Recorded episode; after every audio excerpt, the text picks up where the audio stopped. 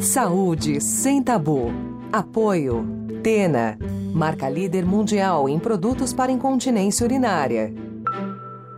Olá, eu sou Mariana Varela, editora-chefe do portal Drauzio Varela, e está começando agora mais um episódio do podcast Saúde Sem Tabu, que conta com o apoio da Tena, marca líder mundial em produtos para incontinência urinária. Esse é o vigésimo episódio do nosso programa e aqui é um espaço para discutir temas de saúde que são cercados de preconceitos e por isso costumam ser pouco ou mal abordados pela mídia e pelos próprios médicos. Seja bem-vindo. Hoje a expectativa de vida da mulher brasileira é de pouco mais de 76 anos. E embora o envelhecimento possa afetar a vida sexual, é absolutamente desejável que as mulheres possam usufruir do prazer sexual em qualquer fase da vida. No entanto, apesar de vivemos mais, o machismo afeta a vida das mulheres que trabalham e cuidam dos filhos e da casa e, portanto, vivem sobrecarregadas. Além disso, a pressão estética para se manter sempre jovem e a falta de acesso a cuidados de saúde direcionados para a vida sexual fazem com que o desejo sexual nem sempre faça parte da vida das mulheres. Mas quais são os fatores biológicos e sociais que influenciam o desejo sexual? Por que parece que homens não costumam ter perda de libido como as mulheres? Para falar sobre desejo sexual feminino, trouxemos a doutora Mariana Lemos Prado, que é ginecologista. Bem-vinda, Mariana, obrigada por estar aqui com a gente. Muitíssimo obrigada, Mariana, pelo convite. Estou aqui super feliz de falar de um tema super né, negligenciado e super na minha área de atuação, né? Eu fiz sexualidade pela Unifesp, terminei recentemente, tem um aninho, e vamos lá, levar informação para essa mulherada. Legal, Mariana. Eu queria já começando falando um pouquinho dos quais são os fatores biológicos que influenciam o desejo sexual. A gente sabe que há alguns fatores biológicos, né? Então é importante a gente falar sobre eles.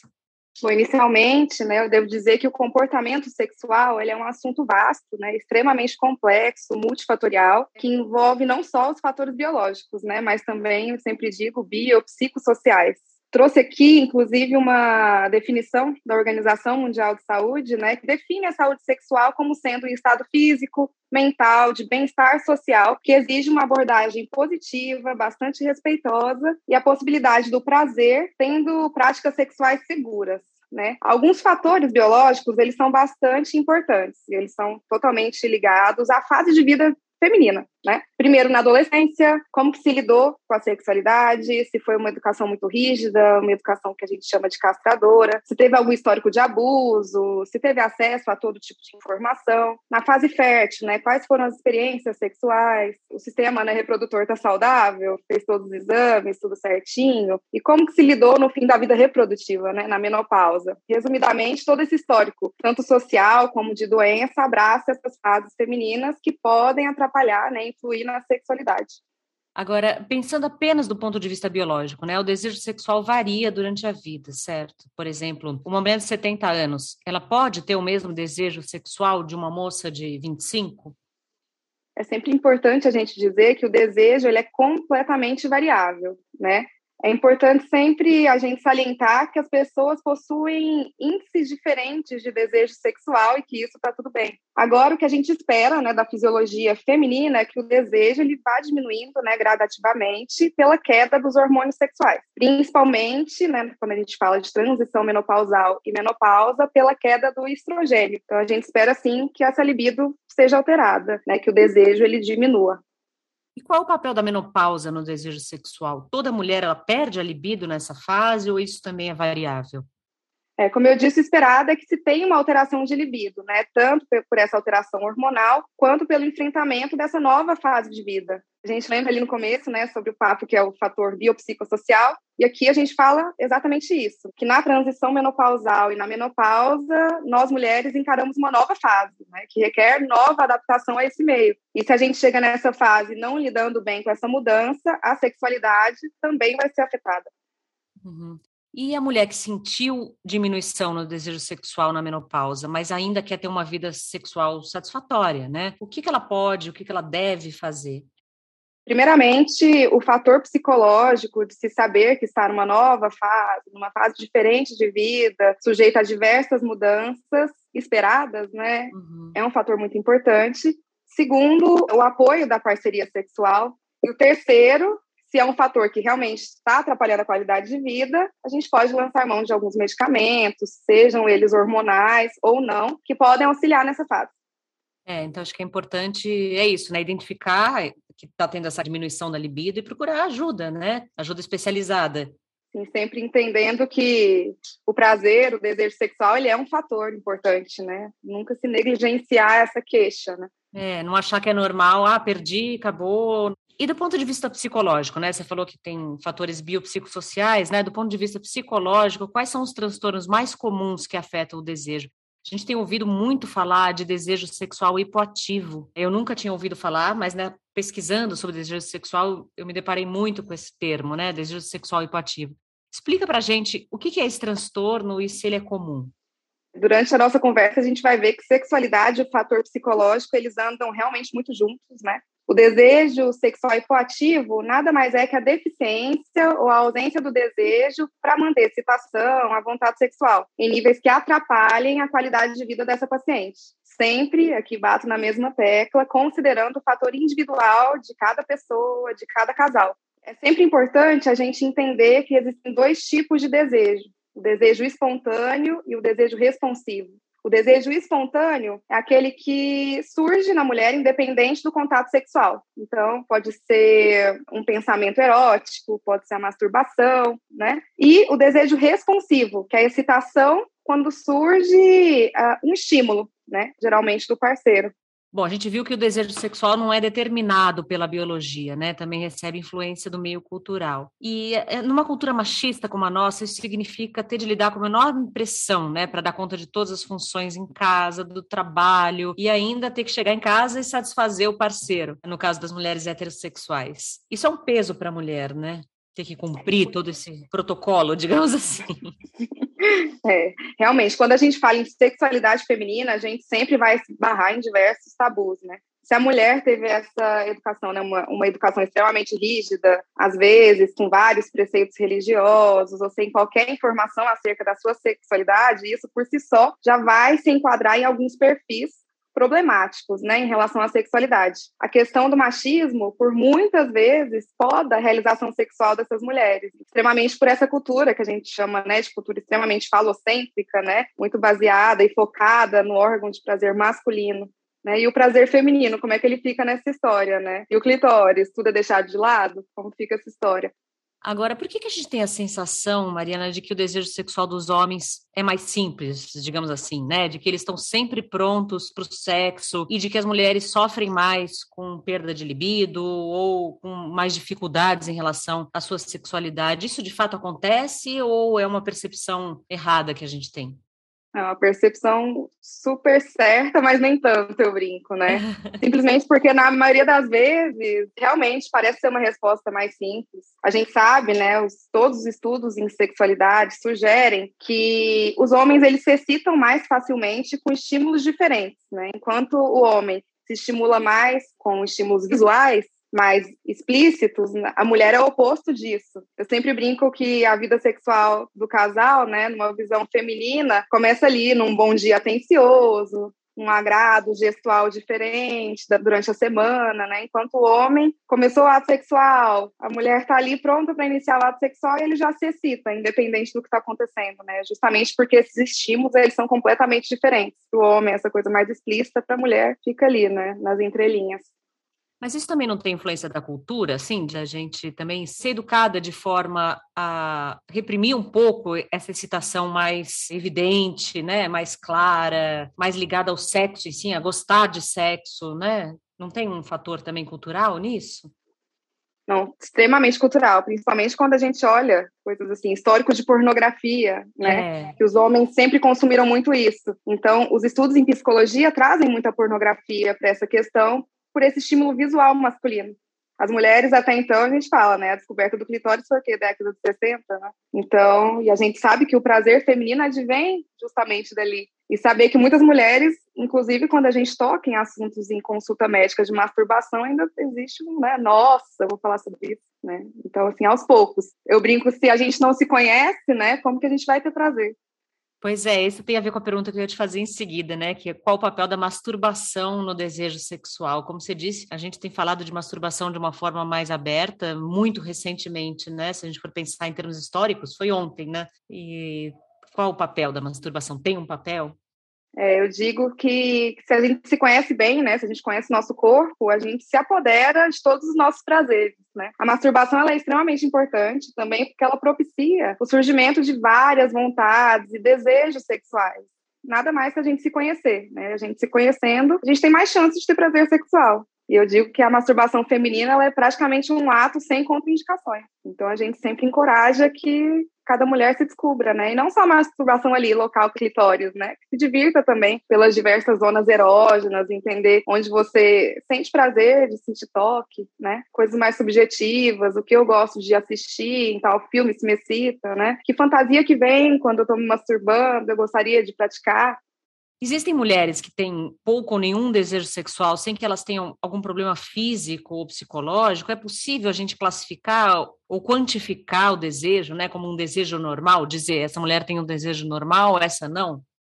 Na verdade, o desejo é um fator extremamente pessoal. Aqui a gente pode até dar uma ênfase a pessoas que justamente não possuem nenhum desejo e está tudo bem toda vez que a gente fala de sexualidade, a gente sempre tem que atrelar, opa, essa queixa, né, de falta de vontade, ela atrapalha a sua qualidade de vida? Se a pessoa disser que tudo bem, ah, eu tô ok, eu transo uma vez por mês, tô tranquila com isso. Ou, ah, eu tenho um sistema de parceria, né, com meu parceiro, parceira, enfim. E tá tudo bem a gente nunca transar, porque a gente não tem vontade e a gente convive super bem com isso. O foco vai ser sempre a pergunta: atrapalha a qualidade de vida? Se atrapalha, aí sim é uma questão.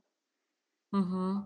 Então não dá para dizer, olhar para uma mulher e dizer que o desejo dela é normal, ou porque é muito ou porque é pouco, enfim, né? Não tem esse parâmetro de normalidade. É, essa questão, assim, idealmente, nunca vai partir de um profissional médico, enfim, de um profissional que fale de sexualidade, né?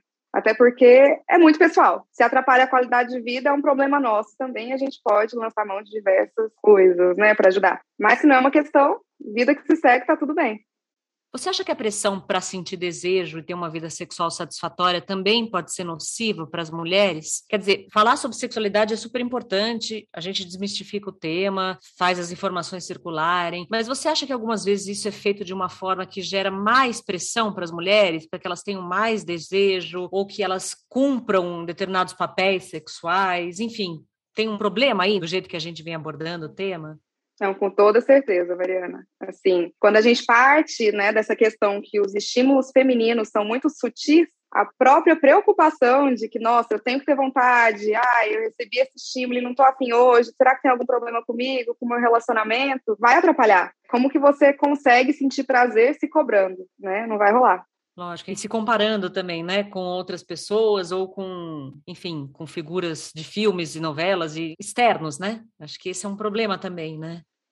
Eu sempre digo que vários assuntos em ginecologia é isso, né? Das partes boas, todo mundo compartilha, das partes mais ou menos, ou que são tabus, ninguém conversa sobre isso, né? Fica parecendo uma coisa muito pessoal e sozinha, né? Solitária.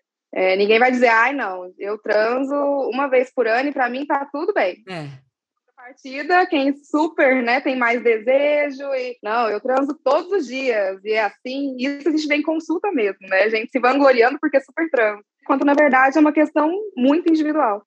Uhum. Agora, a pressão pela beleza, né, dentro de certos estereótipos de magreza, juventude, afeta a nossa sexualidade, né? Porque a gente vai envelhecer e a gente é diferente umas das outras, né? Tem corpos diferentes, histórias diferentes, vidas diferentes. Essa pressão, ela também atrapalha a sexualidade? Nossa, é, a pressão estética é um fator social importantíssimo quando a gente fala em sexualidade. Ainda, né, sobre esse campo de estímulos sutis necessários, se essa mulher não está satisfeita com a sua aparência, isso pode atrapalhar o ato sexual. Não satisfeita com a aparência vale para tudo, né? Do tipo, ah, o aspecto dos meus lábios internos e externos é estranha, não estou satisfeita com a minha vulva, minha depilação não está em dia, nossa, ganhei ou perdi muito peso, tô velha, né? Tô na menopausa, tenho menos desejo, não tenho mais aquela vontade, né? E por aí vai. É, a gente viu muita gente fez um podcast sobre menopausa também e várias mulheres diziam isso, né, que aprender a gostar do corpo, né, desse corpo que vai mudando com o envelhecimento e aprender a ter prazer com ele, né, saber que esse corpo ainda é capaz de proporcionar prazer se você tiver uma relação legal com ele, é essencial, mas ao mesmo tempo é muito difícil, porque a sociedade cobra uma juventude, um padrão de juventude que você só tem aos 20 e tantos, 30 e poucos anos, né? Muito difícil. Ainda mais com essa questão de estética, né, principalmente, com os avanços e com a mudança né, da gestação, que vem ali próxima dos 40 anos, né, às vezes todo mundo atingindo auges profissionais nessa fase de vida, né, encarar que, opa, estou na menopausa, estou tendo essas questões, é diferente, né, quando a gente fala de 50 anos atrás. Exato. Então, são mulheres super jovens e entrando na menopausa e que querem ter qualidade de vida, que estão questionando, vendo que o prazer é importante, né, vendo que ter uma saúde íntima é importante, importante. Então, ter que lidar com tudo isso e acompanhar. Eu sempre digo que essas questões né, do feminismo são extremamente pautas necessárias, né, para a gente entender que, ok, são fases de vida e na menopausa a gente pode ter qualidade sim. Né? Basta ter informação e se livrar desse tabu que, opa, eu posso buscar ajuda. Agora, muita gente relata que o casamento ou relacionamentos muito longos, né, fazem com que o desejo sexual diminua. Por que isso acontece? Tem solução? Então, aqui a gente entra de novo sobre os dois tipos de desejo. O que, que os estudos nos dizem, né? Que nos novos relacionamentos a gente costuma dizer que tem mais desejo espontâneo. Como tudo é novo, tudo é interessante, esses fatos, eles por si só são excitantes. Então, com o passar do tempo, tudo entra num cenário mais dentro do comum, cai dentro do esperado, de uma rotina, e é normal que esse desejo espontâneo ele diminua e dê lugar ao segundo tipo de desejo, né, que é o desejo responsivo, aquele que surge por meio de algum estímulo. E que aí é preciso também investir um pouco nessa relação, né? É, e começa a envolver outros fatores que não só a aparência, né? Aquele estímulo visual de olhar uma pessoa nova e falar, nossa, estou com super vontade, nossa, que pessoa interessante, né? Tivemos poucas relações sexuais, muita coisa para descobrir, isso já é uma forma de excitação, né? Quando cai nessa coisa do comum, da rotina, é completamente diferente, vai envolver mais fatores sociais ainda, né? Do tipo, questões financeiras, saúde dos filhos, enfim, trabalho, né? outras influências. Claro. Agora, o desejo sexual nem sempre ele pode ser enquadrado numa caixinha, né? Você tem todo um espectro aí quando a gente fala de orientação e de preferências sexuais. Você acha que as mulheres estão mais abertas hoje a experiências que antes eram impensáveis? Com certeza, né? Eu sempre brinco que eu colaria essa frase nos postes, né? Que a sexualidade ela é um grande espectro porque realmente nada se enquadra perfeitamente em certas caixinhas, né? Com o passar do tempo, isso que a gente até conversou aqui agora, né? O empoderamento feminino é normal, né? Que todos esses horizontes, novas experimentações se abram, né? Quanto mais a gente conhece sobre o nosso corpo, consequentemente a gente vai entender mais nossas vontades e colocar em prática a nossa sexualidade. Uma vez, Mariana, eu entrevistei uma senhora que me contou que só foi entender o que era prazer sexual depois que ela ficou viúva, com mais de 60 anos, e que a neta dela teve um papel fundamental nisso. As trocas, as conversas que ela teve com a neta. Você acha que é possível as mulheres aprenderem com outras mulheres de gerações diferentes na sexualidade, né? Falando em sexualidade. Não, com certeza, né? E a gente vê essa prática em consultório mesmo, né? Às vezes, uma consulta com uma nova abordagem, a pessoa fala, poxa, eu vejo minha mãe sofrendo isso em casa, vou levar essa informação. E essa troca, ela é muito benéfica, né? Porque, no fim das contas, todo mundo é mulher. E todo mundo vai passar por todas essas fases, né? E é muito rico saber que a gente consegue, sim, aprender com quem está lá na frente, que quem está lá na frente consegue aprender com a gente, né? Uma puxa a outra. E informação sempre é poder. Pois é eu achei muito importante quando essa senhora contou que ela aprendeu com a neta, tudo, porque você ter também muita experiência sexual não necessariamente você sabe tudo, né? No caso, ela relatava que ela tinha tido um casamento muito tradicional e que ela só foi aprender a ter prazer mesmo depois, quando ela transou com outros, outros parceiros, depois que o marido morreu. Quer dizer, o fato dela ter bastante experiência não fazia dela conhecedora do assunto, né? Digamos assim. E a neta ajudou nesse processo, né? Dela não se sentir culpada ou, enfim, de se sentir livre para viver essas experiências mais velhas, né? É livre para viver sua própria sexualidade. A gente vê quando a gente vê as outras gerações, né, de pessoas mais velhas, a diferença, né, de se lidar sobre isso. Nas consultas de sexualidade mesmo, algumas pacientes até ficam impressionadas, tipo, nossa, não acredito que numa consulta eu poderia falar sobre isso e que é uma questão que você está me ouvindo, sabe? Então, é isso. A gente vai evoluindo e entendendo a sexualidade. Espero que a gente nunca pare, né? Que o prazer feminino ele importa e que a gente tem que ser livre para se manifestar, né? E buscar nossos próprios prazeres. Agora, Mariana, por último, que infelizmente a gente está terminando, eu queria que você deixasse suas considerações para as mulheres que estão sentindo que seu desejo sexual diminuiu e não estão satisfeitas com isso. Bom, o conselho é que ninguém se sinta só, né? Segundo, quanto mais esquemas de parceria você conseguir ter com o seu parceiro, né, melhor. E o terceiro é que existe uma gama de profissionais que trabalham com sexualidade, que estão dispostos e podem lançar mão de diversas coisas para ajudar, né? Quando a gente fala de sexualidade, é extremamente importante que cada mulher se dispa, né, de todos aqueles preconceitos, todos os tabus, que não se negligencie e que sempre entenda que o prazer importa, né? O seu prazer importa. Bom, esse podcast, o Saúde Sem Tabu, tem o apoio da Atena, marca líder mundial em produtos para incontinência urinária, Mariana, eu queria agradecer sua participação. Foi muito bacana mesmo poder conversar com você. Você fala de sexualidade de um jeito bem descontraído e, ao mesmo tempo, passa informações importantes. Falar de desejo sexual é super importante porque a gente escuta tanta bobagem né, a respeito, tanto conselho que muitas vezes são dados até com boa intenção, mas que só aumentam pressão. E foi super bacana o nosso bate-papo. Obrigada, Mariana. Foi um prazer estar aqui. Prazer, né? é. E é isso, gente informação. Né? Informação é poder e sexualidade importa. Obrigada. Obrigada a você. É muito importante a gente saber que nós somos diversas e a gente muda durante a vida também, né? Entender cada fase, as dificuldades e a beleza de cada fase é parte essencial para compreender as oscilações do desejo sexual, como lidar com elas caso elas ocorram, enfim, todas as mudanças pelas quais a gente passa. Importante deixar claro que toda mulher tem direito a uma vida sexual plena em qualquer fase da vida, se assim desejar, e que isso é possível, né? E se você que está nos ouvindo ainda não nos segue nas nossas redes, se inscrevam no nosso canal do YouTube, Drauzio Varela, nos sigam no Instagram, site Drauzio Varela, no Twitter, arroba Drauzio Varela, e no seu agregador de podcast favorito, Spotify, Deezer, Google Podcasts, Apple Podcasts. Assim você recebe notificação sempre que a gente tiver conteúdo novo e também pode mandar suas sugestões. Obrigada, cuidem-se e até a próxima. Você ouviu Saúde Sem Tabu. Apoio. Tena, marca líder mundial em produtos para incontinência urinária.